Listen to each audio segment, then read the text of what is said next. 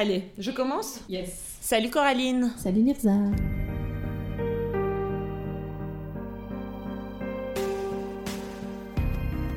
Comment vas-tu? Euh, ça va bien, ça va bien et toi? Ça va pas trop bien aujourd'hui, mais ça va mieux depuis que vous êtes là. Oh. Bienvenue chez les poissons sans bicyclette Merci. Aujourd'hui, le grand thème de l'épisode, c'est la grossophobie. C'est un sujet qu'on a abordé ensemble plusieurs fois, des fois en passant, des fois en citant des situations ou d'autres podcasts, mais même aussi carrément dans l'épisode Cool Girls, vraiment, où on Mhm. parle, nous deux, de nos propres biais grossophobes et notre grossophobie euh, intériorisée. Du coup, on s'est dit qu'on voulait faire vraiment un épisode sur la grossophobie. On a lancé une story sur Instagram, on a dit, est-ce qu'il y a quelqu'un parmi vous qui souhaiterait euh, venir en parler? Et c'est Maxime qui a répondu à l'appel. Bonjour Maxime. Coucou Coucou, bienvenue au podcast. Merci. Donc c'est Maxime Riesenmey. Le pronom de préférence c'est Al, mais ça va aussi il. Tu déclines tes adjectifs plutôt au masculin et si Ouais. possible en restant neutre. Tu as 23 ans, tu as enfin trouvé du taf après avoir fait une école d'employé de commerce. Tu es biennois, Oui. militant. Oui. Tu milites dans les assos Mosaïque, La Bise, Queer Bienne et à la grève féministe de Bienne. Oui. Moi, j'aimerais bien raconter en fait comment on a été mis en contact ensemble pour la première fois parce Ah que oui. tu es quelqu'un qu'on connaît pas à la base. Tu étais un auditeur, euh, inconnu. De De Suisse. et en fait, tu nous as écrit pour nous dire c'est vachement sympa vos épisodes, mais bon, euh, par contre, c'est vachement dommage votre langage psychophobe. Mais bon, personne n'est parfait. Et en fait, j'aimerais parler de ma réaction à ce moment-là parce que j'ai dit, j'ai répondu en mode euh, merci pour ton message. euh, Est-ce que tu peux nous dire où est-ce qu'il y a ces instances psychophobes pour pas qu'on les répète? Et Mhm. après, j'ai réfléchi et j'étais là. C'est un peu facile de demander à l'autre qui a remarqué que nous on a un problème de lui dire en fait. euh, Ouais, montre-nous, fais le boulot pour nous, quoi. Ouais, show us. Show us, exactement. Du coup, j'ai réfléchi et après, genre, euh, j'ai réécouté le dernier épisode. Puis, en, en effet, je me suis rendu compte de plein de trucs euh, qu'on disait. Mais est-ce que tu peux, du coup, euh, prendre deux secondes pour expliquer qu'est-ce que c'est un langage psychophobe, en quoi il est problématique et qu'est-ce que tu as remarqué chez nous? Ok, euh, le langage psychophobe, c'est une manière de parler en fait qui va péjorer les personnes avec euh, des troubles, des maladies, des handicaps ou comme ça. Ça comprend toutes les expressions. euh, c'est débile, c'est fou. euh, C'est dingue. Voilà, c'est dingue, typiquement taré, euh, malade mental. Ouais. Et du coup, j'entendais souvent ces expressions dans, dans vos podcasts, puis j'étais en mode c'est hyper cool, vos podcasts et tout, mais en même temps, du coup, bah ça, c'est Ouais. dommage. Après, on a tous ces, propos, mais du coup, je me suis dit, ce serait peut-être bien de leur dire histoire de. Et après, oui, j'ai réécouté tous les épisodes en mode ici, il y a c'est dingue, ici, il y a c'est fou, ici, il y a Ouais. ah, mais taré quoi. Ouais, ouais. Et moi, c'était vraiment un angle mort que je- j'avais même pas euh, envisagé ça comme euh, un truc problématique. Et euh, depuis, j'ai pas du tout réussi à éradiquer. Ouais, moi aussi, ils sont encore dans mon langage, mais à chaque fois, je me dis ah non, c'est incroyable, c'est pas dingue, c'est Voilà. incroyable. Moi, tout est impressionnant en ce moment. Exactement. Ouais, mais merci du coup pour la remarque. C'est ça, comme tu dis, c'est un peu grave parce qu'on a trop de la peine à éradiquer. Et je trouve qu'on devrait y travailler plus aussi, en fait. Moi, genre, euh, je suis là, mais j'ai pas d'excuses. En fait, là, c'est bon, ça fait longtemps que tu nous en as parlé. Mais j'essaie donc euh, de faire gaffe au podcast, mais aussi dans la vie. Ce que je fais aussi, c'est qu'on essaye de couper. Enfin, des fois, euh, je coupe la phrase simplement si on a dit un truc psychophobe. Mais donc, les premiers épisodes, il y en aura plus que les derniers. Donc, merci de nous avoir contactés et pour la confiance. Le grand sujet aujourd'hui, c'est la grossophobie. Enfin, je vais complètement parler un peu de mon parcours euh, là-dessus. À la base, j'avais complètement gobé le discours médical, c'est-à-dire que je voyais pas du tout que la grossophobie était un problème sociétal systémique où on discriminait les gens gros. J'étais vraiment en mode non mais c'est une question de santé. Perdre du poids, c'est une question de santé, donc euh, qu'il y a un poids idéal. Euh, je croyais vraiment que l'indice de masse corporelle, l'IMC, était un truc scientifique noir sur blanc qui tenait la route dans tous les cas. Je pensais pas que moi j'avais des préjugés envers les gens gros quoi. Je pense que je connaissais même pas le terme grossophobie, mais je, je pense que si quelqu'un m'avait donné ce terme, j'aurais dit non mais là vous exagérez. Et j'avais personne de mon entourage qui m'a taquiné et poussé dans le bon sens pour que je me remette en question, en fait. Jusqu'à ce que j'écoute un épisode sur la grossophobie du podcast Un podcast à soi, qui s'appelait Le Gras Politique, on en a déjà parlé dans ce podcast, j'ai l'impression. J'ai réalisé tellement de choses. Déjà, quelqu'un qui est considéré comme gros, ça veut pas dire qu'automatiquement il ou elle a des problèmes de santé. Ça, c'est vraiment genre euh, un mythe, une idée reçue. C'est beaucoup plus complexe que ça en fait, la santé d'une personne. Et aussi, euh, il y avait des témoignages dans cet épisode de femmes par exemple qui bossaient dans des bars et des restos, euh, de femmes grosses, qui disaient euh, j'avais une collègue qui était mince, blonde, à qui on donnait plein d'opportunités et à qui on apprenait à faire des cocktails alors que moi j'étais là à ranger, à ranger l'espace. Et j'étais là mais ça, c'est moi, j'étais cette collègue, quoi. Enfin bref, ça m'a vraiment ouvert les yeux depuis. Enfin, j'essaie vraiment d'y réfléchir beaucoup parce que c'est en plus quelque chose qui me fait mal aussi parce que je suis. Je surveille beaucoup trop mon poids, etc., quoi. Et toi, Coraline? Ouais, moi, c'est pas quelque chose que j'ai conscientisé aussi, euh, enfin, depuis longtemps, même du tout, mais c'est, euh, je sais pas, des réflexions générales et aussi des témoignages de gens que j'ai eu, euh, je pense, même l'année passée, en fait, de discussions un peu random avec des amis à mon frère qui parlent avec deux femmes plus grosse. Et puis dire, ouais, quand je vais chez le médecin, je suis allée parce que je m'étais foulé la cheville. Puis en fait, euh, le premier truc qu'on me dit, c'est qu'il faut que je perde du poids, alors que je viens parce que je me suis foulé la cheville. C'est ce genre de témoignage qui me fait réaliser qu'il y a un souci en fait. Pendant longtemps, comme toi, tu m'étais dit, bah en même temps, bah ouais, une personne grosse, bah, c'est une personne qui est pas en bonne santé. Sauf que tu te poses pas la question pour tous les autres. Et que t'en sais rien du tout. Ouais, de la santé de ces gens. De la santé de ces gens. Justifier ça par euh, c'est une question de santé, euh, c'est vraiment du bullshit. Et toi, Maxime, pourquoi tu tenais à venir au podcast? Pour parler de ça Parce que t'aurais pu venir parler de plein de sujets à part ça. J'avoue. Bah, du coup, j'ai vu ton appel sur Insta et du coup, je me suis dit, ce serait trop cool, euh, surtout que la grossophobie, c'est un thème qui est pas encore hyper abordé. Et du coup, je me suis dit que, au vu de mon expérience et comme ça, je me suis dit que ça pouvait être intéressant et tout. J'ai fait un petit coucou Et du coup, me voilà. Ton parcours, euh, Maxime, ça a été. Euh, t'as eu un changement physique ou c'était plutôt euh, général? T'as toujours été un peu plus gros que ce que la moyenne de la société voulait Ou bien comment ça s'est passé pour toi? Quand j'étais petit, j'étais dans la norme et tout. Puis c'est au fur et à mesure, en grandissant, que. Bah, en fait, j'ai été en, surpoids. Genre en primaire, j'étais bah, ouais, le plus grand de ma classe et puis aussi le plus gros. et puis voilà. Puis après, en secondaire, les autres se sont mis. Enfin, fin de primaire, secondaire, les autres se sont mis à grandir. Et puis moi, bah, je suis devenue plus petit, mais aussi plus gros, quoi. C'est dans, dans ta famille un peu, il y a d'autres gens qui ont un peu le même, entre guillemets, format que toi ou bien... Mon père est, est gros et ma grand-mère maternelle est grosse, mais ma mère et ma sœur sont, sont minces. Puis comme on n'a pas vraiment de contact avec euh, mon père, et puis que ma grand-mère vit à Genève, bah du coup en fait j'ai pas vraiment eu de représentation de personnes euh, grosses en fait qui s'aimaient, s'acceptaient et mhm. comme ça en fait. Ta condition physique était euh, bien gérée, t'étais bien accompagnée par par exemple ta mère ou ta sœur ou... Non Non, non. C'était une question qui savait la réponse. C'était une question orientée. Exactement. quand j'étais petit, je faisais beaucoup. Ben, ma mère est prof de danse, prof de yoga et tout. Elle a une connaissance du corps et tout. J'ai baigné dans la danse en fait, et comme ça. Et puis en grandissant, ça me plaisait plus, donc j'ai arrêté. Bah, quand j'ai commencé à prendre ce poids, euh, ça a beaucoup inquiété ma mère et ça l'inquiète encore beaucoup euh, aujourd'hui, je pense. Bah, en fait, je suis passée un peu par euh, je prends du poids, je perds du poids un peu, mais j'en reprends plus. Ça a toujours été comme ça et tout, alors que je suis une personne, je me pèse pas. Enfin, ma mère nous fait manger plutôt assez équilibré.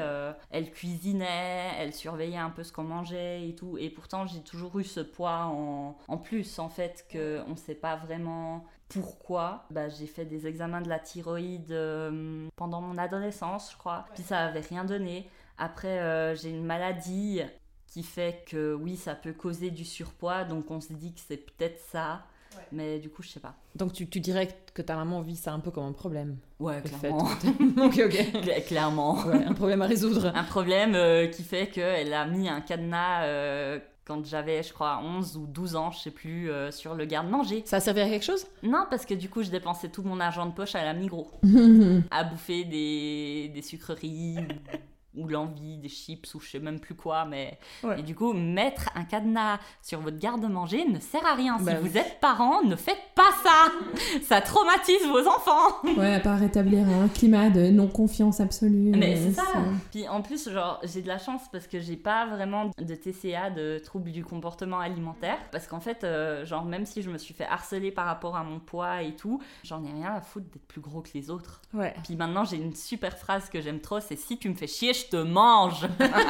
voilà, ça règle la discussion, c'est miette. C'est vrai qu'elle est super. tu finis dans mon estomac, gros.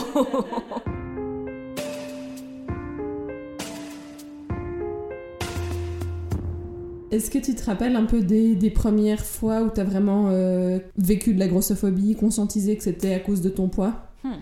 Bah, disons que je me suis fait harceler, si je prends le cadre scolaire, je me suis fait harceler depuis euh, tout petit. Il y a un moment où on est passé de mon dead name qui ressemblait à raclette.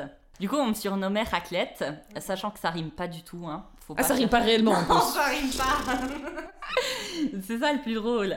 Bah du coup, ils sont passés de me surnommer raclette à cause de mon dead name. Après, ils ont commencé avec les insultes euh, de vraiment euh, ah mais t'es gros, euh, bouffe tout. euh, et ouais, des trucs comme ça en fait. Et genre là, il y a eu le déclic de c'est vraiment parce que je suis gros en fait. Ok, il n'y a pas autre chose. Tu t'es pas dit genre, euh, ah, c'est parce que je suis peut-être un peu bizarre ou je suis différent. Non, c'est parce que je suis gros. Quand tu Clairement. conscientises que en fait ça s'arrête finalement un peu là, quoi. Voilà, c'est Ouais. ça. Ouais, ouais. Si tu disais du coup dans ta famille, bah, t'as moins de contact avec euh, bah, les autres personnes grosses euh, dans ta famille. Les rapports que t'avais avec eux, ils étaient pas forcément à te dire euh, de t'accepter quoi. Bah, ma grand-mère a essayé de perdre du poids pendant toute sa vie, en fait. Je pense qu'elle projette un peu ça sur moi. Souvent, quand je la vois, euh, elle me dit Ah, mais tu sais, euh, si j'étais plus jeune, euh, je ferais quelque chose, euh, ça devient inquiétant et tout ça. Et moi, je suis en mode Ouais, mais moi, je suis bien avec mon poids, genre euh, voilà. Et puis, euh, les gens qui me disent euh, Ça, c'est un argument qui vient souvent c'est Oui, mais tu fais pas de sport. Mhm. Alors, euh, j'ai essayé un nombre incalculable de sports. je détestais ça. Maintenant, j'ai trouvé la boxe et j'aime ça. ça fait deux mois que j'en fais. C'est la première fois que j'aime vraiment un sport où, où genre je transpire, je sue et tout, et j'y retourne quand même la semaine d'après, tu sais. Et du coup, ouais. c'est le gros événement et tout. Mais je le fais pas pour perdre du poids en fait. Et à chaque fois que je dis euh, ah ouais, je me suis mis à la boxe, c'est trop cool et tout, les gens ils sont en mode ah mais c'est bien, tu vas perdre du poids. Puis je suis en mode mais c'est pas non, le but mais c'est fait. incroyable. Mais Ouais, oui. non, c'est ça. Alors que d'habitude, tu demandes genre, ah oui, t'aimes, t'aimes quoi? Parce que Ouais, moi, voilà. j'ai essayé puis j'ai pas aimé, par exemple, enfin, des vraies discussions sur le sport, quoi. Ouais, c'est ça, ou genre c'est quoi, pourquoi t'en fais, Oui. euh, qu'est-ce qui te plaît là-dedans, parce que c'est quand même violent la boxe, quoi. Ouais, généralement on s'intéresse plus au côté hobby et euh, Ouais. divertissant, mais comme toi t'es une personne grosse, on va te dire tout de suite. euh, c'est- direct, ah mais ça dure combien de temps? Sous prétexte que bah, je suis gros, euh, je vais faire les 20 minutes d'entraînement et puis après je vais give up. Alors oui, euh, parfois j'ai bien envie d'insulter le coach Ouais, bah oui. parce qu'il nous fait suer, quoi. Mais j'y vais, j'y reste les 1h30 et puis voilà, quoi. Puis tu dois aucune explication à personne, quoi. Mais c'est ça en fait. Et puis je trouve ça aberrant que bah, du coup, vu que je suis gros, on me pose la question de but en blanc en fait. Ouais. Tu vois que c'est quand même aberrant. Puis pourtant, j'ai envie de dire, si genre je connais des personnes minces, euh, je leur dis de faire le même entraînement que moi, bah franchement, je, je termine mieux qu'elles. Je suis désolée. C'est pas une question de t'es gros ou pas. Il y a des personnes grosses qui sont plus euh, fit, enfin je sais pas comment dire, mais Meilleur cardio. meilleure endurance, Oui. voilà, une- un meilleur cardio ou comme ça que des Ouais. personnes minces. J'ai eu cette discussion euh, il y a pas très longtemps avec ma meilleure amie. Son copain euh, travaillait, il fait de temps en temps les, les dons du sang comme civiliste, et puis il disait c'était incroyable vraiment le nombre de gens qui en fait ont des habitudes mais tellement malsaines. Il parlait des personnes en fait hyper minces qui euh, arrivent à 15h pour euh, faire un don du sang et qui ont euh, genre bu deux cafés et rien mangé. Et puis c'est considéré comme ça parce qu'on s'en fout vu qu'ils sont minces. On se pose pas la question. Personne va dire à ces personnes ultra minces euh, que vous n'êtes pas en bonne santé. alors Non, que- c'est ça. Non, Puis il dit, bah finalement tu tâtes beaucoup les gens quand tu fais ça, Mhm. tu vois, les bras et tout. Puis tu sens que c'est genre vraiment aucun muscle, rien, Mhm. c'est un peu. Ils sont maigres, mais. Mais c'est tout, c'est pas tonique, puis c'est pas grave, hein. c'est juste Ouais. qu'on va pas, on va jamais remettre en question leur santé à eux, tout en sachant que bah voilà, il y a une question de métabolisme et puis de, Ah, comment t'es fait quoi. Franchement, euh, il y a un truc qui me choque sur les réseaux sociaux et en général.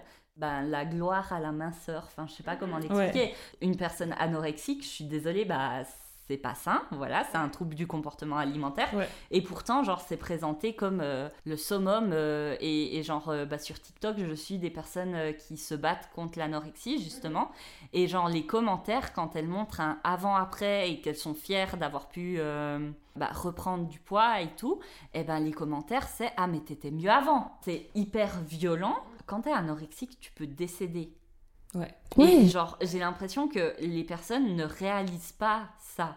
J'ai envie de dire que quand t'es gros aussi, mais c'est pas la même chose, tu vois. Et, et la société a été créée dans la gloire à la minceur, en fait. Faut être mince, sinon t'es moche. C'est aberrant. Ben, quand t'es gros, ça va dépendre de plein de facteurs, alors que l'anorexie, Voilà. en elle, comme condition, peut causer Ouais. la mort, quoi. Et puis, c'est aussi, euh, on vit dans une société où on nous martèle tout le temps que la valeur des femmes commence et se termine avec leur beauté et leur apparence. Et si en plus on dit que être belle, c'est être mince, enfin, c'est vraiment violent ouais, pour les personnes anorexiques. Mais ça me fait penser, euh, je pense que c'est dans euh, l'épisode justement sur la grossophobie, le podcast de Oui. un podcast à soi. Il y a euh, une femme qui parle, je sais plus quel trouble du comportement alimentaire elle avait, ou peut-être que c'est elle qui était anorexique, bref, puis qui dit Mais moi j'ai un bon trouble du comportement alimentaire parce que c'est celui qui est dans le contrôle. Où en Ah. fait tu fais hyper attention à tout ce que tu manges tout le temps. Et puis c'est un peu mieux vu que être. euh, ou elle est boulimique peut-être, mais ce côté où après tu te fais vomir. Ouais. Plutôt qu'il y a des gens qui ont juste des crises, je sais plus. euh, Binging, ouais, bah, que Ouais, des gens qui binge bouffe, quoi. eating quoi, Ouais. genre euh, ils mangent, ils mangent, ils mangent, ils mangent, puis en fait c'est considéré que c'est pas dans le contrôle. Ouais. Du coup c'est un peu des personnes faibles. Du coup elles sont grosses un peu à cause, voilà c'est leur faute quoi, vraiment. Mais Moi, ce qui m'hallucine, c'est qu'on a réussi à romantiser ça, tu vois. C'est aberrant. Tu verras jamais une personne grosse en bonne santé qui va être romantisée et tout. Par contre, une personne anorexique et tout, oui. Je, je sais pas, franchement, je trouve ça aberrant. Je pensais à plein de scènes problématiques dans plein de films. je te jure.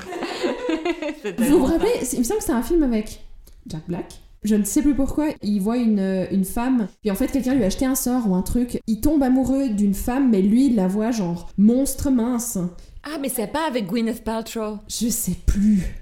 En vrai, cette femme est grosse. Puis c'est un peu le truc genre euh, on tombe amoureux alors que Ouais, ouais, ouais, c'est un film avec Gwyneth Paltrow. je le recommande pas. hein. C'est juste que Non, non, non. maintenant je pense à ça, je ne sais pas pourquoi. Hier, on a enregistré un épisode sur l'islamophobie et la grossophobie. Aujourd'hui, c'est deux sujets ultra décomplexés dans la société. Les gens sont ultra à l'aise d'être Ouais. islamophobes et grossophobes, ce genre. clairement. Tranquille. Dans ta famille, t'as beaucoup de remarques par rapport à ton physique en général? Maintenant, ça va mieux, mais il y a un certain temps où, ouais, c'était vraiment assez souvent. C'est surtout quand ma mère rentre de vacances ou comme ça, c'est directement euh, Ah, t'as pris du poids, tu sais. Et ma grand-mère, c'est pareil. Après m'avoir fait la bise, le premier truc qu'elle va me dire, c'est euh, T'as pas pris du poids, toi? Ou T'as grossi ou euh, ah mais regarde ces beaux jambonneaux euh. Déjà on nous infantilise beaucoup. Ça c'est très fun. Et ensuite euh, ce qui me fait rire c'est qu'on nous parle comme si on savait pas qu'on était gros tu sais. Personne te l'a dit. ouais c'est ça. Attends 23 ans euh, oh je suis gros. Waouh. Ok merci. C'est incroyable. J'avais pas remarqué quoi. La société entière ne me hurle pas ça depuis euh, dessus, depuis euh, que je suis née. on me regarde pas du tout euh, avec dégoût dans la rue quand je mange un truc peu importe ce que c'est. Oui, ça, on en avait parlé. Qu'en fait, euh, les gens vont toujours s'intéresser à ce que tu manges. Je peux manger une salade euh, et tout. euh, ils vont regarder le moindre ingrédient qu'il y a dedans pour voir s'il n'y a pas un truc trop gras, trop sucré, trop machin. Je peux manger une glace. Je vous dis même pas les yeux des gens. Maintenant, ça va mieux parce que genre, je suis un peu en mode. Tu me regardes mal, bah je te regarde mal. Je te mange. Exactement. Mais un temps, j'avais vraiment de la peine à manger devant les autres, de manger devant des gens que je connaissais pas bien, de manger dans la rue seule. Et puis maintenant, je suis en mode, je veux manger un truc, je mange un truc. Et puis si quelqu'un me fait une remarque, bah il va se faire foutre, quoi. Ouais. Genre, clairement. Mais ça me fait penser à euh, la série euh, My Mad Fat Diary, que j'avais regardé euh, à un moment, où il y a justement une adolescente grosse qui parle de sa vie, quoi. Je crois qu'elle mangeait souvent dans les toilettes, en fait, de son lycée. Mhm. Parce qu'elle disait, en fait, si je mange un truc que 95% des adolescents consomment quotidiennement, c'est-à-dire un truc un peu gras, euh, Un burger. voilà, genre un burger, un truc comme ça, j'ai des regards hyper condescendants en mode genre, ben ouais, évidemment que t'es Mhm. grosse si tu manges un burger. Et puis si je mange une salade ou un truc genre vraiment considéré comme sain, les gens me regardent en me disant, non mais euh, tu te fous de nous, tu crois vraiment euh, qu'on va croire que tu manges que ça, tu vois, puis que t'es grosse comme ça. J'ai vu un super post euh, sur Instagram, je crois que c'est Dandolorix, je sais plus. Bah, disait, enfin, faisait la comparaison de comment les personnes minces mangent dans les séries et comme ça. Ouais. VS les personnes grosses en fait. Il y a toujours le truc de la personne grosse qui va manger de manière hyper négligée, euh, sans aucune retenue, euh, limite euh, avec les mains, Oh, mettre dans la bouche et tout. Alors que les personnes minces, bah, c'est le petit fourchette, petit couteau Oh, et tout. euh. on. Non, je te jure, et j'avais jamais tilté et tout, mais c'est hyper euh, courant en fait. C'est vraiment les personnes fines dans la classe. Oui, c'est ça, les autres, c'est des sauvages. ouais. Ce serait intéressant de voir aussi à quel point les personnes grosses dans les films et les séries sont souvent des comic relief. Enfin, c'est Mhm. vraiment, Mhm. ils sont là pour qu'on se moque d'eux ou pour être marrants. Parce que euh, ils ont que ça. On n'est pas beau, on n'est pas attrayant, on n'a pas de vie romantique, sexuelle, rien, on est juste drôle. Ouais. Vous avez juste pas de vie en fait. Ouais, c'est ça. Bah, oui, c'est ça. C'est en fait, tu parlais d'être là infantilisé tout le temps, puis en fait, t'es déshumanisé Mhm. Euh, parce que toutes les représentations qu'il y a euh, sont justement plutôt sur le côté comique. On a aussi avec dans des séries où les gens mettent des, des fat suits et puis que c'est devenu une blague de haha euh, regarde comme il était gros avant ou euh, je sais pas je pense euh, Friends Monica par exemple qui était euh, grosse euh, jeune et puis que c'est genre une blague en fait tout le long de la série Ouais. et puis ça la déshumanise complètement parce que chaque fois qu'on voit des espèces de flashbacks où elle est grosse c'est toujours pour se moquer d'elle en fait. Puis elle-même, elle se moque de son propre passé. Ouais bien sûr. Ouais. Ouais, bah du coup, elle a totalement intériorisé la grossophobie, quoi. Parce que je pense par exemple à Brooklyn Nine-Nine, où euh, il y a un personnage aussi qui on montre avant où il a eu une période où il était gros, et en fait il faisait que de manger. C'était un peu ça la blague. Et puis où il casse une porte d'un resto parce qu'il veut manger. Ah Ah oui. Et moi j'étais un peu en mode genre, oh non, Brooklyn Nine-Nine ne fait pas tout juste. Non. Je pensais que c'était parfait. Je pensais que c'était parfait. Ils étaient presque parfaits.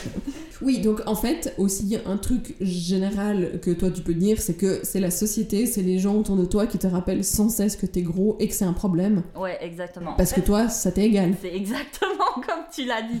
C'est en fait être confronté au regard des gens qui fait que tu te rends compte que, ah, bah en fait, euh, il y a un problème. Et en soi, c'est pas un problème d'être gros, tu sais. Bah, comme on l'a dit avant, ça signifie pas que t'es en mauvaise santé ou quoi que ce soit. Ça me fait penser à la, la conversation qu'on avait justement hier avec Rabab où on a parlé d'islamophobie et puis du fait qu'elle porte un voile et qu'on lui dise Ah, mais t'es belle Bah, I know Puis euh, que apparemment c'est un peu la même chose pour toi où Mhm. on essaie toujours de te dire Ah, mais t'es beau, putain, bah là, ok. Alors moi, les trucs que je déteste, c'est t'as un beau visage. Des beaux yeux. ouais, voilà. T'es belle pour un gros. Ah, mais ça, c'est classique. On a, on a eu T'es belle pour une noire. euh, Va te faire foutre. Merci. J'ai jamais testé avec un gros, mais en levrette, ça doit être incroyable. Ah, Je crois celle-là. ouais, celle-là, c'est est. la masterclass. Mais c'est incroyable à quel point il y a toujours les mêmes trucs qui ressortent, quoi. mais Le dire que t'es beau pour un euh, enter euh, something qui va pas du tout, quoi. Et puis la fétichisation derrière, Ouais. euh, de toujours, euh, j'ai jamais testé euh, avec euh, une noire, euh, un gros. Enfin, c'est toujours ce Ouais, truc non, là, ah, mais c'est Ouais. pas ok. Bah, ça m'a fait rire parce que, genre, je l'ai eu pas mal de fois, cette phrase, notamment euh, quand j'étais sur des sites de rencontres. Une fois, j'ai eu un mec qui m'a vraiment écrit, mais le pavé pour me décrire comment il allait me baiser comme une chienne. Je reprends ces termes. Et puis, comment le fait que je sois gros allait lui faire kiffer parce qu'en fait, quand il me prendrait en levrette, ça ferait du bruit, enfin, avec mes Oh bourrelets et tout. Et genre, vraiment, j'ai reçu ça. Mais wesh! Moi, je me mets dans la tête de la personne. À quel moment tu te dis, ah tiens, je vais envoyer un pavé à une personne que je connais pas, de comment je vais la baiser, de un, et de deux, comment le fait qu'elle soit grosse me fait kiffer de ouf. Mais lui, il pense que tu Mais vas prendre un ça comme un compliment. Mais ouais, c'est ça, c'est ça. Et je lui ai répondu de manière à un peu l'éduquer et tout, genre euh, gentiment en mode euh, bon vas-y, je prends 5 minutes pour l'éduquer et puis sinon je bloque. Et puis il m'a dit euh, ah ben euh, bonne chance pour trouver quelqu'un qui te baisera parce que du coup vu que t'es gros, bah, personne veut te baiser. C'était exactement un gars qui voulait me baiser parce que j'étais gros donc ferme ta bouche quoi. Ouais, c'est clair. Et puis le, le cas classique du, eh, de toute façon, t'es moche, quoi. Ouais. Dans le podcast euh, à soi, il y avait des femmes qui témoignaient qu'elles avaient l'impression que leur mec avait trop l'attitude, genre de toute façon t'es grosse, donc personne veut de toi, Mhm. donc tu es privilégiée parce que je suis avec toi, donc tu me dois une shit truc. Ouais. En fait, la domination, elle est beaucoup plus grave. Ouais. Parce qu'elles sont censées être genre reconnaissantes qu'un mec veuille être avec elles. Exactement. Non mais genre faudrait lui dire merci quoi. Genre, exactement. euh, merci de m'aimer. Bah non.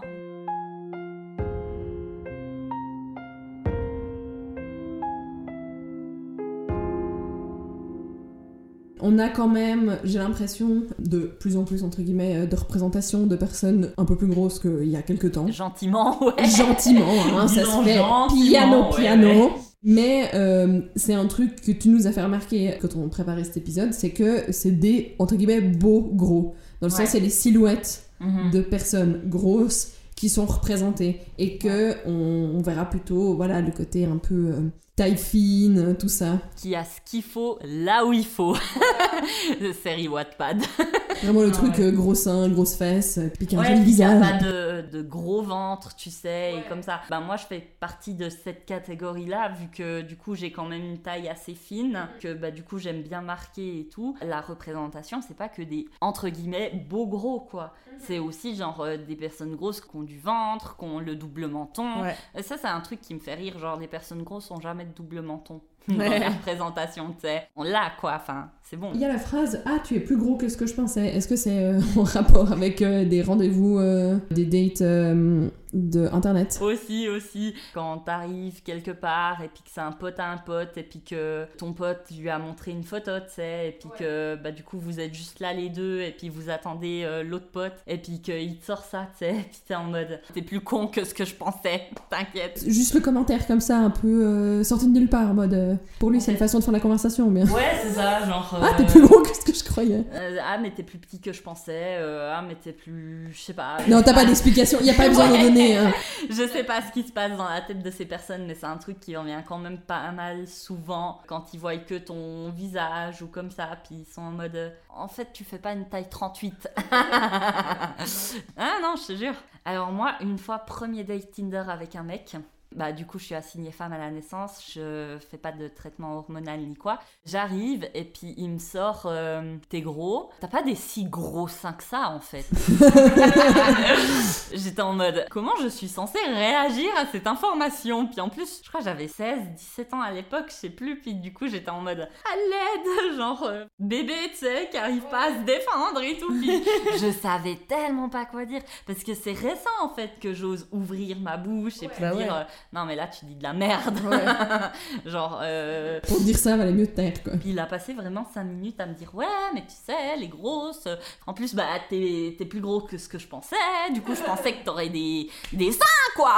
Et puis non Ouais, bah, bah désolé, quoi, j'y peux rien, gros. Justement, enfin, niveau habit, euh, tu trouves facilement de la... ta taille? Zalando est mon meilleur ami.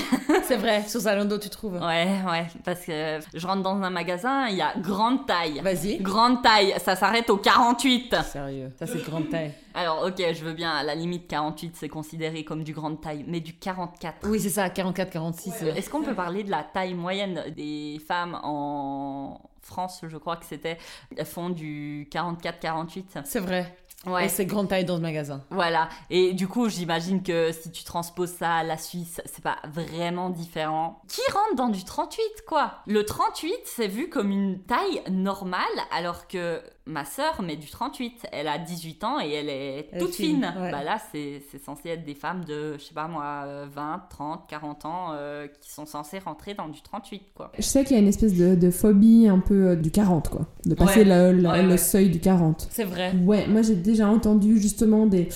38, ça passe, mais 40 Ah, Ou alors, euh, 40, ça va, hein, mais 42, euh, non. 42, c'était vraiment grosse, quoi. Enfin, Ouais, toi, il y a un peu ce 44, stade. c'est grande taille. Mais moi, je faisais du 44 quand je sortais de l'école secondaire, donc je devais avoir 15, 16 ans. Bah, je trouvais déjà pas ma taille en magasin. Alors maintenant, euh, tu peux éventuellement trouver un jeans 150 chez CA, mais c'est hyper compliqué, quoi. Et puis, c'est du 50 qui te taille du 48, hein. c'est ça aussi, ça, faut le dire. Du coup, sur Zalando, tu trouves... C'est dans des marques spécialisées où tu t'en fous, en fait, tu regardes ce que tu Euh, trouves. franchement, genre. je regarde un peu ce que je trouve, mais il y a quelques marques. Puis, genre, quand c'est du grande taille, chez eux, c'est genre jusqu'au 60. Ça aussi, c'est un truc, genre, le même pantalon en 40, il va coûter, je sais pas moi, 25 francs. En 52, il va coûter deux fois. Mais non, mais ça, c'est pas possible. Ouais, puis tu Ouais. peux pas justifier avec du tissu, quoi. Je suis désolée, c'est abusé. Et je sais que Zalando, c'est clairement pas bien, et puis pour l'écologie et tout ça. Mais moi, en fait, euh, je peux pas me balader nue dans la rue, tu vois. j'ai besoin d'habits. Puis moi aussi, j'ai envie de m'habiller bien, tu vois. Genre, euh, de mettre des petits trucs que j'aime, des petits crop tops et tout. J'avoue, euh, je commande chez Zalando, mais en même temps, j'ai pas le choix. Ouais. Parce qu'en magasin, il y a pas ma taille. Et quand il y a ma taille, c'est taillé trop petit. Et c'est pas forcément un truc que t'aimes en fait. En plus, ça c'est un truc, genre les designs dans les magasins, c'est souvent des couleurs euh, noires, tu sais, très sombres et tout. Pour t'amincir. Pour ta main. Pour ça, amincir déjà ça, puis te rendre invisible, tu sais. Ouais, ouais, ouais. Genre si tu mets du rose fluo, euh, je sais plus, je crois que c'était l'année passée ou il y a deux ans, je sais plus, mais à un moment il y avait de nouveau la mode du fluo et tout. Ouais. Trouver du fluo quand t'es gros, C'est vrai. C'est un parcours du combattant quoi. Tu ne trouves pas, pourquoi? Parce que ben non mais un gros en fluo, vous imaginez? Ben ça passe pas et puis du coup ben ils font du noir quoi. Quand j'étais enceinte, j'ai acheté directement des soutiens-gorge d'allaitement vu que j'avais pris de la poitrine pendant ma grossesse. Puis euh, j'ai euh, à la base pas du tout une grande poitrine, vraiment. Et j'ai dû acheter euh, des soutiens-gorge en L, quoi. Parce que le M, ça m'allait pas, c'était trop serré et c'était inconfortable. J'étais un peu là. Mais les autres personnes, elles font comment? Elles font x, Il y a combien de X avant que ça rentre Puis je me suis dit, en fait, ça n'existe pas. Il y a peut-être à la limite, tu vois, du, du XL, genre dans cette marque euh, spéciale. Mais c'était plusieurs marques, en fait. C'est en tout cas deux, voire trois différentes marques. Et puis euh, j'ai tout dû acheter en L ou bien avec. euh, il y en a un que j'ai dû acheter des bonnets euh, vraiment plus grands, mais, mais tu trouves pas quoi. Plus. Vous voulez rire Le seul truc que je peux Oui, acheter toujours. en magasin, le seul truc que je peux acheter en magasin, c'est les chaussettes. Là, je suis sûre qu'il y a ma taille. Mais tout ce qui est soutif et culotte, c'est laisse tomber. Ou alors, c'est des culottes qui te remontent genre jusqu'à la poitrine. euh, Galbante. hein. Ouais, qu'on aime, genre vraiment gaine, tu sais, c'est même pas des culottes. pas respirer. genre. Voilà, exactement. Tout ce qui est string et culottes mignonnes et tout, euh, tu oublies parce que du coup, bah t'es gros, tu. D'où tu te montres quoi. Ouais, c'est ça. Puis d'où tu, tu irais te faire plaisir euh, avec des jolis sous-vêtements rien que pour toi ou juste genre. Pour Non. si t'as envie de pimenter ta vie de couple. Non, non, t'es gros, tu baisses pas en fait. non, mais du coup, ouais, le seul truc que je peux acheter en magasin, c'est les chaussettes. Yes Ça fait plaisir.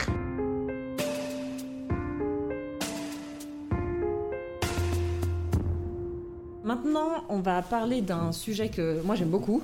C'est le rapport à l'autorité et au corps médical. Yes Parce que tu nous as raconté un florilège d'interactions que tu as eues et avec tes profs, et avec des médecins, et avec des psys.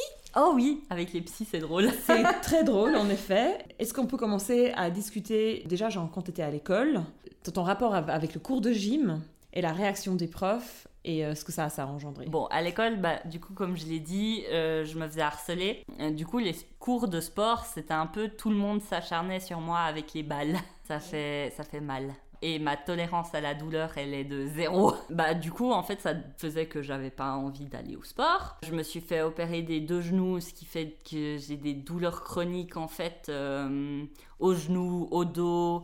À cette époque-là, bah, j'avais horreur du sport. Genre, euh, c'était vraiment euh, le cauchemar. Bah, j'étais le dernier choisi. À chaque fois, c'était euh, Ah, mais tu pourrais faire un effort. En plus, vu que je suis dyscalculique, j'ai pas la distance. Ouais. Et à cette époque, je me souviens que rattraper une balle, c'était un enfer. En fait, je n'arrivais pas à rattraper ces fichues balles parce que du coup, j'arrivais pas à voir la distance, tu Ouais. vois, et mettre les mains au bon moment. Enfin, et euh, du coup, j'étais tout le temps le dernier choisi. Puis quand j'étais choisi, ben, t'avais l'équipe qui me balançait les balles dessus de manière hyper forte et tout. Du coup, j'ai arrêté d'aller en gym. Ouais. Et les profs, du coup, ont réagi comment? Mal Bah ouais. Alors au début, j'amenais des certificats médicaux. À cette époque, j'avais une médecin qui donnait quand même, mais pas trop. Du coup, genre, elle donnait pour une semaine et tout. Enfin, mon ce bordel. Puis du coup, ça a plus suffi. Donc, j'ai commencé par oublier mes affaires. Ouais. J'ai pas mes affaires. Ok, va sur le banc. Monsieur, j'ai oublié mes affaires. Ok, va sur le banc. Bon, c'est allé peut-être euh, deux semaines. Du coup, euh, il m'a fait ouais, la prochaine fois que tu oublies tes affaires, tu fais la gym avec ta tenue. Du coup, j'ai été malade. voilà, voilà. Bah, je pouvais pas être tout le temps malade et tout. euh, ça devenait compliqué. Du coup, j'y suis allée pour faire euh, acte de présence et tout. Il y a pas un prof ou une prof qui s'est dit genre euh, qu'est-ce qui se passe euh, Non Est-ce que c'est vraiment pénible pour toi le sport? Pourquoi tu veux pas faire? Est-ce que ça tirait si on faisait autre chose à la place? Enfin, j'en sais rien moi. Pas du tout, pas du tout. En fait, les profs ont toujours vu que je me faisais harceler, mais c'était des chamaillages d'enfants, Ah bien sûr. des chamailleries d'enfants. Non, puis je suis désolée, ouais. je pense que si t'es un peu déshumanisé, euh, ils ont Ah, mais ils, ils ont ont pas trop d'empathie. Hein. Bah oui. Voilà, clairement, euh, eux, ils veulent juste euh, que tu fasses ton truc, que tu leur fasses pas chier. Ouais, t'es juste une nuisance en fait. euh. Voilà, exactement, exactement, c'est juste ça. En fait, ça leur coûte rien de me laisser aller sur le banc, regarder, faire mes devoirs ou je sais pas, parce que je suis pas quelqu'un qui, si je fais pas un truc, je vais déranger. Et ça, mes profs le savaient très bien. Ils savaient que s'ils me mettaient sur le banc, je me posais sur le banc. T'allais pas lancer de chewing-gum, quoi. Où j'allais même pas déconcentrer les autres. Enfin, j'allais pas leur parler ni rien, tu vois. Ou même, mais bon, ça c'est peut-être trop demandé, faire un truc sur mesure pour toi. Avec quoi t'es à l'aise? Je sais pas moi, avec quel type de sport t'es à l'aise? Est-ce que ça, ça t'irait de faire? Ou euh, j'en sais rien, Mhm. tu vois. Alors, j'ai un prof en 5 et 6e qui, voyant que ça n'allait pas, me disait tu essayes un exercice parce qu'on faisait souvent euh, à cette époque-là des jeux genre chat mais avec les parcours et tout Ouais. ou comme ça. Puis il me disait tu fais un exercice et après c'est bon et tu peux aller chill dans ton coin, tu fais Ouais. ce que tu veux mais tu essayes au moins. Ouais, un peu la politique du. euh, comme la nourriture. Voilà, Peut-être que t'aimes pas, mais tu goûtes. Goûte Ouais. et puis après tu peux laisser si t'aimes pas, voilà. Et avec lui ben C'est cool. ça allait quoi. Parce que du coup j'essayais quand même. Tu prenais tes affaires. voilà.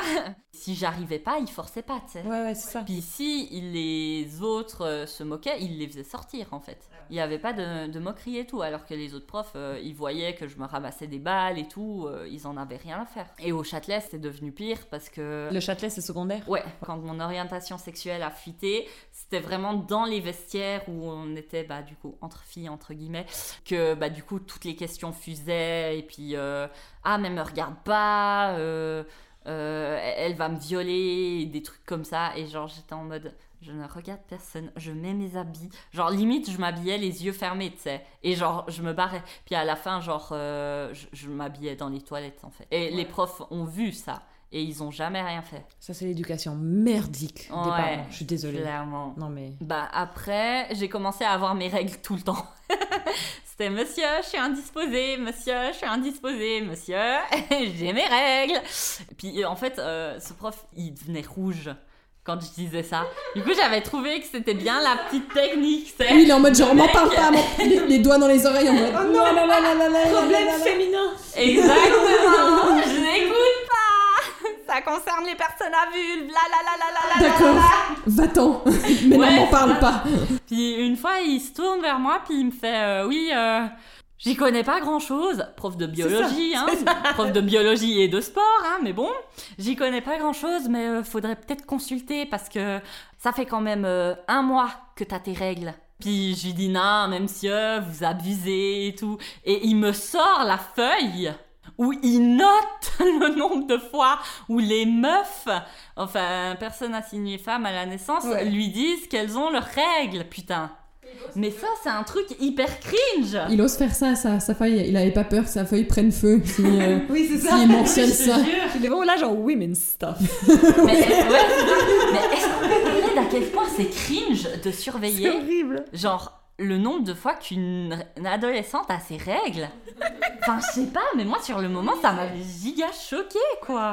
il voulait voir si vos, si vos cycles, si vos cycles tout d'un coup se synchronisaient. C'est pour la science, c'est pour la science. Non, ouais. Euh, tu as parlé de médecins qui te mettaient en arrêt maladie, tout ça. Est-ce que tu peux nous parler de tes premiers rapports avec des médecins en lien avec justement le sujet du jour? J'avais une doctoresse qui m'a suivi genre euh, toute mon enfance jusqu'à genre euh, peut-être début de mon adolescence et tout. Vu que je me suis fait opérer des deux genoux en fait, bah j'ai des douleurs chroniques et tout. Un temps j'allais souvent chez elle justement pour avoir ces papiers de euh, coucou, je veux pas faire la gym en fait. Ouais. Fais-moi le papier. Et à chaque fois c'était pesage. À chaque fois. Il pouvait y avoir une semaine d'intervalle. C'était d'accord, vous vous mettez sur la balance s'il vous plaît. Elle, elle pensait que c'était une stratégie subtile pour te faire perdre du poids. Non? Tu penses pas? J'en sais rien. Mais à chaque fois, ah, vous avez pris 500 grammes. Mais si je vous fais tout le temps des papiers pour le sport, euh, vous allez jamais perdre du poids. Bien évidemment, c'est ton but. J'ai dû lui faire une liste de tout ce que j'avais mangé pendant la semaine. Non. Je Elle te jure. ça. Pire qu'une diététicienne, la meuf. Ça depuis euh, mes 11 ans. Je me souviens une fois, je devais être plus âgée, je devais avoir quoi, 13 ans. J'ai eu une, euh, une angine. Ça faisait peut-être euh, deux ou trois mois que j'avais plus vu, du coup, euh, pesage obligatoire. Elle me fait oui, vous savez, votre poids, ça peut vous amener pas mal de problèmes. D'accord, donc en fait, elle essaye de me faire flipper. Ok, reste calme. Euh, oui, vous savez, ça peut être compliqué pour avoir un amoureux. Ah bah oui. J'étais en mode d'accord. Encore une fait- fois, c'est le but de ta vie aussi. Ouais, aussi. Et puis, euh, j'aime que les hommes, euh, les femmes, euh, je pourrais pas les aimer, tu vois. Puis elle me fait, euh, oui, vous savez, je devrais vous faire quelques vaccins, mais vu votre poids, ce serait bien que vous les perdiez avant les vaccins. Pourquoi ça? J'en sais foutrement rien. mais en fait, elle m'avait demandé de perdre du poids pour avoir un antidouleur. Voilà, voilà, t'es gros, crève de mal, on s'en branle. On en est là en fait, on te refuse des soins sous prétexte que t'es gros. À la limite, je sais que pour les opérations, au niveau anesthésie, des fois c'est compliqué Ouais. à gérer. Ça, Maintenant que je dis ça, je suis un peu en mode est-ce que c'est vraiment compliqué à gérer ou c'est juste que les gens s'en foutent et puis On ont pas vraiment ou Ouais. ont pas de Ouais. données en fait sur les personnes grosses en se disant bah pff. Mais en fait on en est là toi, on te Mhm. refuse des, des soins et des trucs assez basiques mais en te disant que quoi. oui un antidouleur, Ouais. enfin genre prends un dafalgan, c'est bon, pas besoin de perdre 15 kilos parce que enfin, Bah, j'avais genre 13 ans, hein. Bah, du coup, on continue de discuter et tout. Puis, euh, je lui demande quel vaccin elle aimerait me faire et tout. Puis, elle me fait, oui, il y a le vaccin du col de l'utérus qui serait bien, mais ça, c'est euh, si vous aurez euh, des relations sexuelles et tout. Puis, du coup, je la regarde, puis j'étais en mode, ben, en fait, ce serait pas mal de le faire. Puis, elle me regarde avec ce regard, genre, toi, t'as des relations sexuelles, tu sais. Puis, elle me fait, euh, ah, ça fait longtemps? Un an. Elle me fait, euh, ah, pourtant, vous êtes gros. Et ça lui a échappé de la bouche parce qu'après j'ai vu dans ses yeux. oh merde, j'aurais pas dû dire ça. Merde, j'ai pensé tout haut. Exactement. Et du coup, elle m'a fait ce vaccin et tout. Puis elle a enchaîné sur les enfants, ce serait compliqué, euh, machin, machin. Là, j'aimerais faire une petite parenthèse de cette déshumanisation comme ça où on te refuse des soins et voilà. Il y a une statistique affreuse au Canada, donc euh, je suis désolée, ça va vous faire mal. Des patientes femmes cis opérées par des chirurgiens cardiologues cis ont plus de chances de mourir en salle d'opération Ah oui. ou de souffrir de complications plus tard, 32% de plus de chances que les hommes qui se font opérer par des femmes ou des hommes. En gros, les femmes ont plus de chances de mourir euh, dans le bloc opératoire Mhm. quand elles se font opérer par des hommes. Par contre, les hommes qui se fassent opérer par des femmes ou des hommes, c'est pareil. C'est juste fucking horrible. Et en revanche, euh, la plupart des généralistes ont tendance à te suggérer des médecins hommes, parce qu'on fait plus confiance bien sûr aux, Aux hommes. hommes. Donc en fait, en tant que femme, tu as un problème cardiaque, tu vas te faire opérer, on va forcément te suggérer le meilleur cardiologue qui va être un homme, mais en fait, tu as plus de chances de crever dans son bloc opératoire.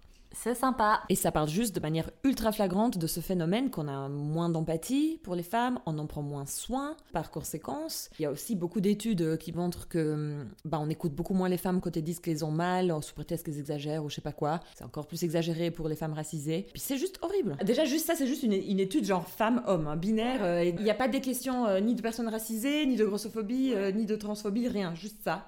Et c'est affreux.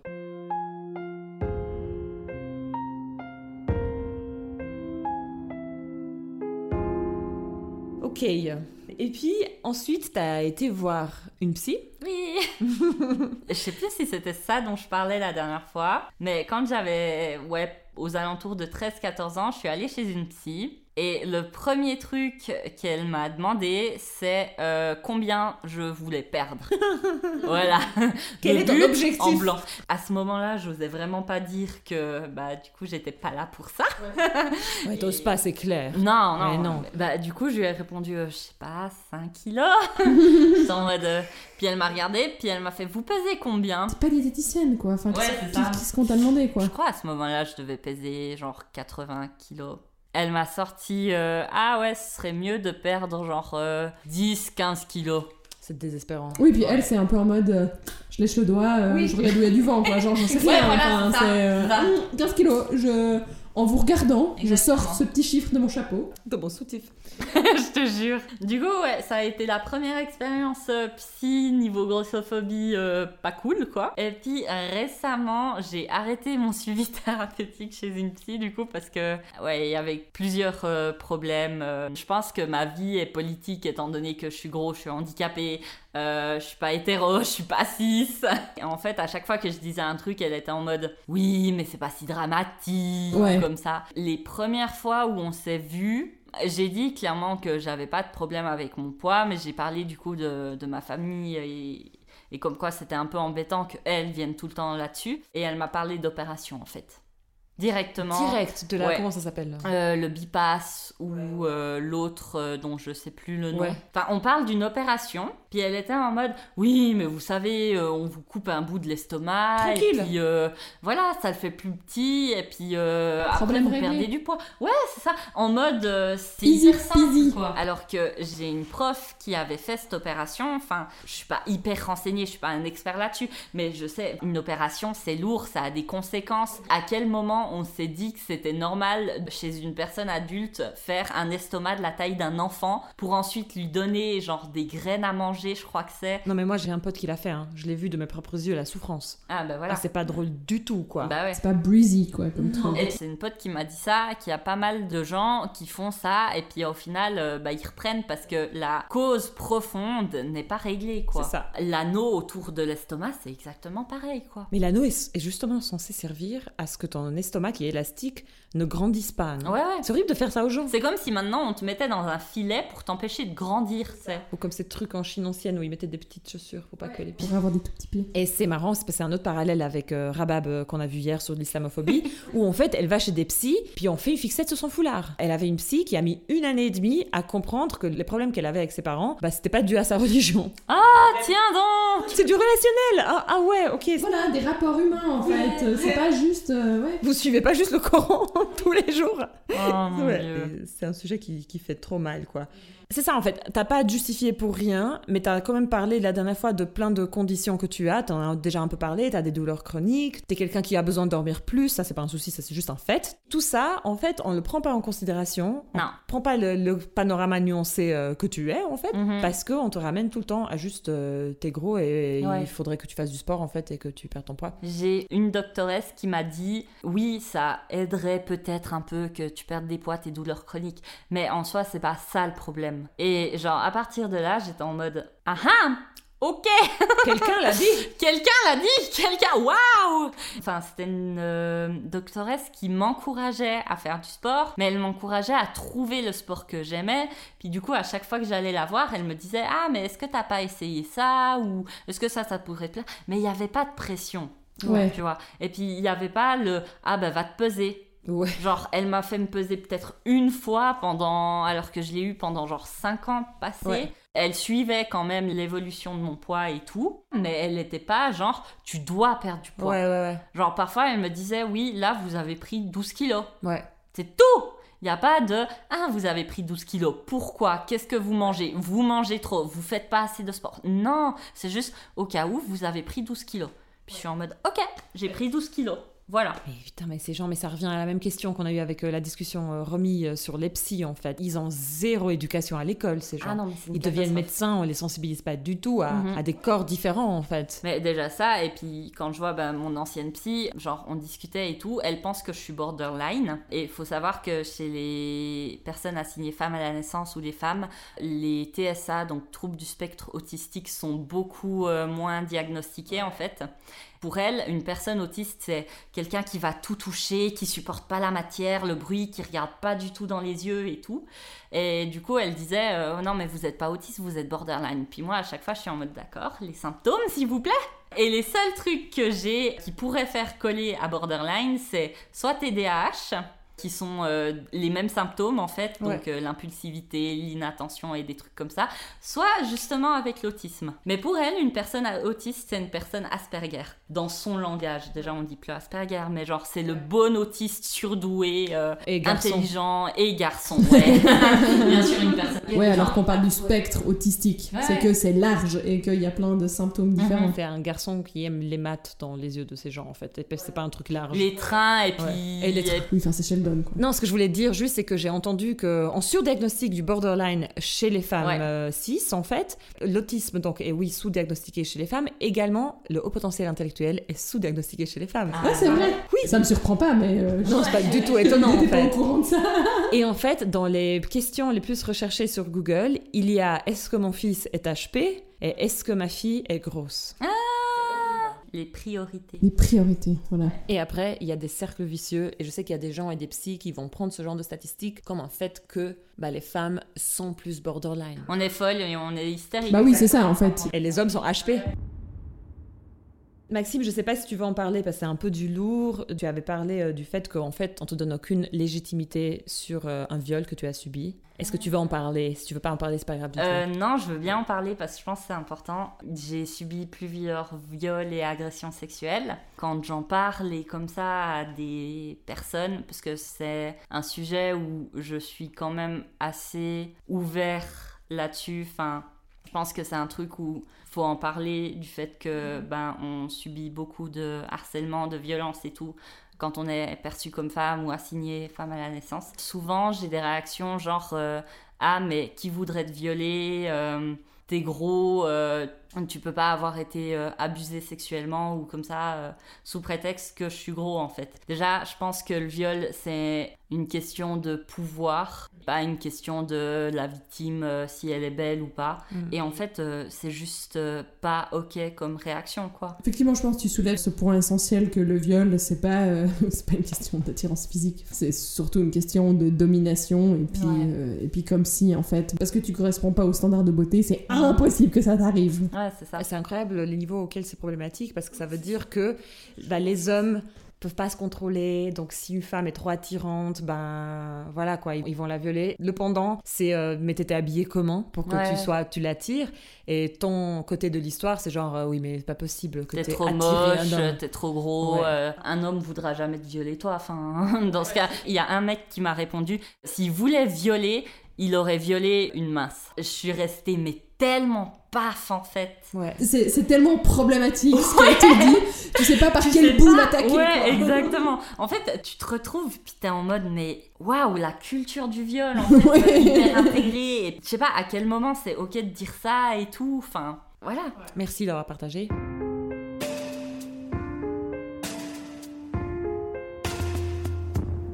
Comme on a dit, on pense avec Lirza que c'est un sujet qui est hyper décomplexé, euh, la grossophobie, et les gens Clairement. se rendent même pas compte euh, voilà, de à quel point on vit dans une société grossophobe.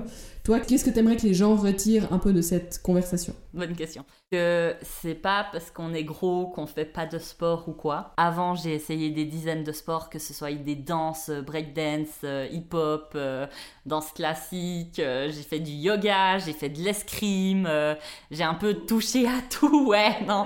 La liste de sports que j'ai commencé mais que j'ai arrêté parce que ça me plaisait pas, elle est énorme. Oui, on peut faire du sport.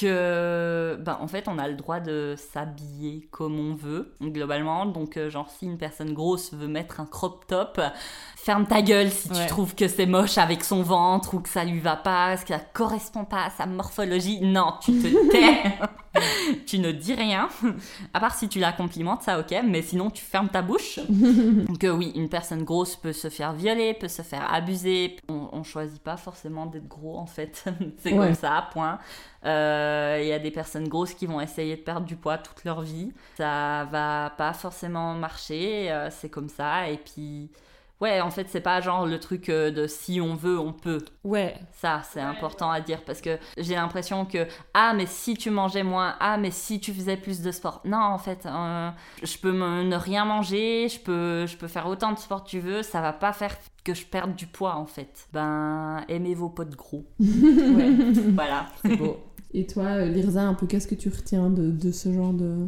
Oui, moi, ce que j'en retire, et ça me casse vraiment le cœur, c'est à quel point, déjà, moi, en tant que meuf cis, blanche, je suis privilégiée sur plein de plans, je me sens constamment déshumanisée. À quel point je me rends compte, euh, dès que t'as des couches en plus euh, qui s'ajoutent, genre, euh, soit t'es gros ou grosse, soit t'es, je sais pas moi, t'es pas blanche ou euh, Mhm. t'es pas cis, à quel point, vraiment, euh, ouais, on te, te considère pas comme un être humain, et je dis pas ça à la légère, en Mhm. fait. Parce que si on te refuse des antidouleurs, si j'apprends que des meufs crèvent sur des blocs opératoires, enfin voilà, c'est vraiment, t'as pas les mêmes droits d'humain euh, que les autres et ça me fait monstre, euh, ça me fait monstre mal. Tu sais, on parle souvent de empathy dans ce, dans ce podcast, euh, Mhm. du fait qu'on a plus d'empathie pour les hommes. Et j'aimerais introduire le concept de thinpathy. on a plus d'empathie pour les meufs minces, pour les personnes minces en fait, parce que moi je vais chez le médecin, j'ai pas la même expérience. hein. J'ai le privilège d'avoir de la thinpathy. Ça c'est évident Je quoi. peux rajouter un truc Oui. La minceophobie n'existe pas. Ah voilà. C'est the truc. Genre, je vois partout ce terme et tout. La maigrophobie, la minceophobie, non. C'est comme le sexisme anti-homme, comme le racisme anti-blanc. Ça n'existe pas Exactement. En fait, les personnes euh, minces ont du mal à comprendre que la grossophobie va impacter tous tes aspects de ta vie. Bah typiquement, je suis employée de com. Je me demande euh, parmi toutes mes postulations combien d'entreprises ont refusé mon CV parce que ça se voit sur la photo que je suis gros.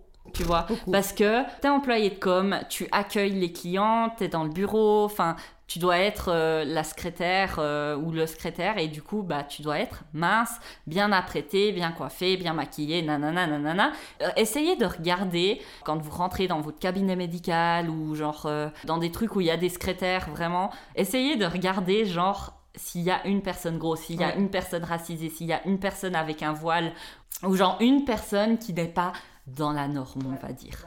Bah franchement, non. Donc voilà, c'est ça. En plus, euh, mhm. on te refuse des traitements. Finalement, on te refuse des jobs aussi. Et toi, Coraline, qu'est-ce que tu en as retiré ou qu'est-ce que tu aimerais que les gens retiennent? Moi, je retire vraiment l'ampleur euh, du problème. J'en prends gentiment conscience. Comme j'ai dit, enfin, ça fait pas très longtemps que je suis euh, un peu consciente des problématiques grossophobes. Tu te rends compte à quel point plein de problématiques, je sais pas, s'entremêlent, mhm. comme on parlait justement d'islamophobie. Tout se retrouve et il y a un schéma et à quel point, en fait, on déshumanise les gens qui ne sont pas dans la norme. Mhm. Euh, puis, puis, la norme, bah, du coup, euh, c'est un peu euh, des mecs cis blancs et minces, même si je pense quand même que les hommes gros ou plus ou moins gros, c'est déjà beaucoup plus toléré que, que, les femmes. Quoi. Ouais, tu penses quoi de ça, Maxime? Parce que moi, j'ai l'impression que les mecs cis ont beaucoup plus de marge. Enfin, ils peuvent prendre plus de poids avant que ce soit appelé problématique, alors qu'une meuf qui prend le même poids, ouais. c'est dramatique. Ouais, il y a de ça. Après, il y a quand même le fait que chez un homme, ce sera ah mais il est plus costaud ou euh, il est plus imposant ou euh, typiquement ah mais il est charismatique, ça le rend charismatique. C'est typiquement euh, il y avait ce truc genre sur TikTok un temps les mecs qui ont la bedaine, tu sais un peu le ventre, le dad body. C'est tellement sexy et tout. Par contre chez une meuf c'est ventre plat. Ah bah Mais c'est comme c'est comme les cheveux gris quoi. Enfin chez les hommes ça, donne un genre silver fox. Mature, ouais. Puis le petit bide, ouais, c'est un peu un dad body, quoi. Mhm. Genre, euh, Du coup, après, je sais pas, je suis pas un homme, donc euh, je peux pas dire et tout, mais j'ai l'impression que il y a quand même la masculinité toxique qui joue un rôle de faut être grand, faut être fort, faut être musclé. Mais après, j'ai l'impression que quand t'es gros, t'es quand même perçu comme euh, fort, tu vois. Oui. Chez un homme. Avec une limite, on est d'accord. Hein. Ouais, je pense avec une limite, certaines limites. Euh, ouais, évidemment, mais disons que tu vas dans le sens du, côté imposant. Ouais, du côté costaud et pas du côté. Ouais, euh, et mec qu'on va pas venir faire chier. Ouais, voilà. Peut-être ils sont considérés comme plus fainéants j'avais vu parce que du coup, il y a le stéréotype du geek en fait qui reste ah. devant son ordi à bouffer des pizzas et des chips en fait. et qui du coup est gros et qui joue aux jeux vidéo, ouais. Et ça, il y a quand même un peu, j'ai l'impression, mais ouais. Ok, ok, ok. Merci beaucoup d'être venu. Merci à vous. Oui Mais j'aime trop Lausanne. cool. C'était cool pour toi de faire cet épisode. Ouais, c'était cool. Ouais. Bon, détailler ma famille. RIP. non, mais ça va. Ça, va. Bon, bah, ça passe. C'était donc euh, Les Poissons sans bicyclette, un podcast indépendant euh, basé à Lausanne. La production est faite par Les Poissons sans bicyclette, le mixage est fait par Les Poissons sans bicyclette, la musique est faite par Les Poissons sans bicyclette. Et puis, euh, et puis voilà, c'était c'était Lirza. Je dis ton nom à ta place. Et Maxime. Et Coraline. Et puis merci de nous avoir écoutés et à la prochaine. À la prochaine.